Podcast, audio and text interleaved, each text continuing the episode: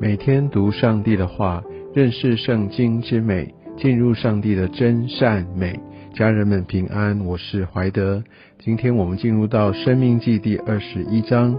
在前面这九节的经文当中，我们可以看到，好像在这个呃没有办法去确认到底谁是凶手的这个状况之下，那要怎么样来处理？我想，也许照一般人的做法，那就是就放到一边。啊，反正也没有一个真正的一个证据，那为什么还要这样郑重其事呢？但我们可以看到，我们的神是非常非常的不同，因为我们的神他是祭邪的神，他是圣洁的神，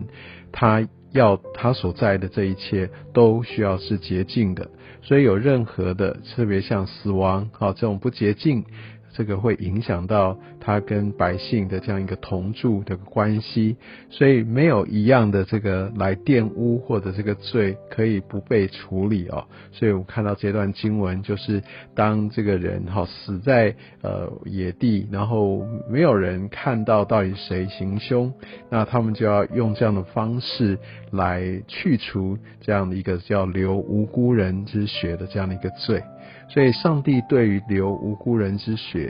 或者在看到有需要而不愿意伸出援手，好的类似这样的一个举动，上帝是非常非常的痛恨、不认同。所以我们必须知道，上帝对于这一切都有他的一个法则。所以我们可以看到，在第七节，他这边他们要祷告说：“我们的手未曾流这个人的血，他要来显明他的无辜；我们的眼也未曾看见这事。”所以意思就是，如果真的我有行，真的我有看见，我们绝对不能够呃就没有作为。但是现在是真的没有说未曾好都没有的话，那就只能用这样的一个方式。我想神也给了一条出路。所以，相对于这样的一个未曾，所以他的做法就是像第四节、第三节所说到的，在牛群中取一只未曾耕地，哈，未曾负恶，哈，所以我想这也是两个未曾。接下来他要迁到未曾耕种的山谷去，好，所以我想用这样的一个方式来显明自己的无辜。所以从这段经文当中，我们可以看到他们所呃折断的这样的一个母牛犊，其实也是一个代罪的一个概念。我想我们都知道，耶稣基督他成为我们代罪者，他代赎了、代偿了我们的罪债啊。所以我想代罪在旧约，我想这边就是一个很清楚。的一个出处哦，所以我想用这样的一个方式啊，我们可以来看见神他对于这个圣洁，他对于洁净，他是相当相当的在意的。所以当这样做的话，他们就可以得着赦免，他们要行耶和华眼中看为正的事，让他们可以在中间除掉这个流无辜血的罪啊。另外，在第十节到第十四节，我们可以看到，如果说他们在俘虏当中，他们看到他让他们很心动的女子，他们是可以娶来的。然后，但是如果他们又不喜爱了，他们是可以用怎么样的方式来处置？当然，我们用现在的一个所谓的人道的角度，哈，来读这段经文，我们会觉得非常非常的不可思议啊，甚至不认同。但其实，在当时的这样的一个文化标准当中，这样的一个呃的一个教导，这样的一个诫命哦，其实也会让当时的人非常的错愕。这是非常革命性的，其实是非常非常人道的。为什么呢？在当代的一个呃文化里面哦，不像现在，比如说战俘，他们都有一个相对呃联合国都有一个公约，要怎么样来对待。但是在当时绝对不是这样子，战胜的民族，好战胜的国家，他们是可以按着他们自己的心意去随意处置，而这些的俘虏哦，完全就是一个他们的财产，他要怎么样使用，他要丢弃，那都是他们自己的权利。但是我们可以看到，在这边。呃，神有一个极大的恩慈，好在这当中，为什么掳了来，然后要娶他们为妻？你知道，要让他们去剃头发、修指甲，其实这都是很重要的步骤，就是把他们可能沾染上的，比如说有一些的不洁净。我所谓的不是只是宗教上的不洁净，可能是在身体上、健康上，可能有寄生虫，他们可能在这样的一个呃掳掠的过程当中啊，有任何的感染等等，都要把他的。呃都要去除。其实这个也是一个健康上面的考量。那另外来说的话，他还可以怎么样？住在他的家里，哀哭父母一个整月哦，是给他们一个好好去调整心，他去怀念呃，去思念，去他的一个家人的这样的一个时间。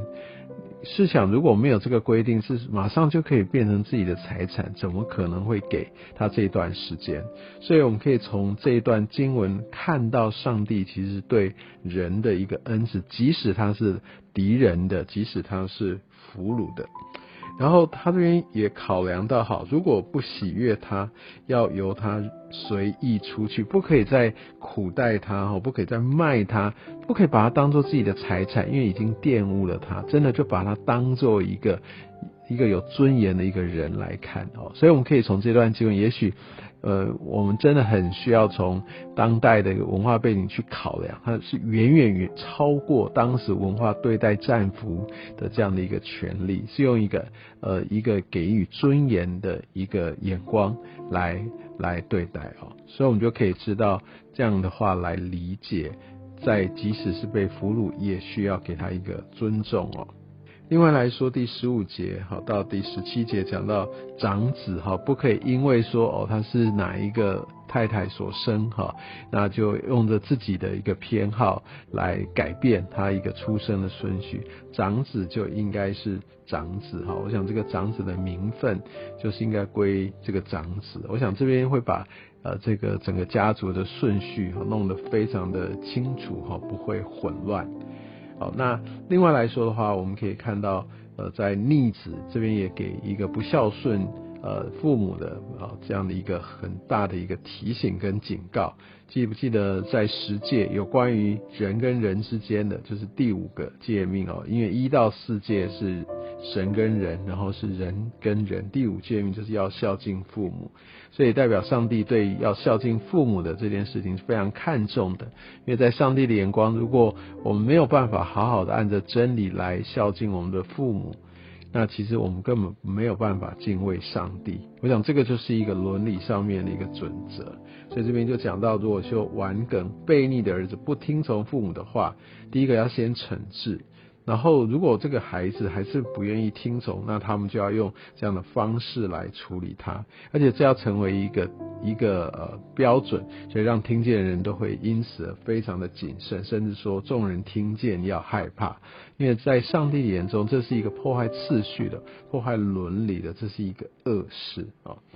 后面二十二、二十三节就讲到其他的条文，就讲到那些罪有应得的，他要把他处死。但是这边说尸首不可以留在木头上过夜。最后他说被挂的人是在神面前受咒诅的。我不知道你有没有想到有一个跟我们息息相关一个人被挂在木头上，他担当了我们的罪，因为我们的罪，他本是上帝的独生爱子，而成为被咒诅的。所以来自于他在十字架上的时候，大声的呼喊说：“我的神，我的神，为什么离弃我？”这就是我们的耶稣，他为我们所受的罪来死在十字架上。所以我们可以从这样的一个经文，我们可以看见上帝对于这个次序的一个看重，对于他所应许之地的一个捷径，他的看重，还有对于要怎么样来除去一切的恶，他的看重。愿上帝也透过这样的一个经文，来让我们思想更加的被提醒，我们。这分别为圣的核心身份，愿上帝祝福你。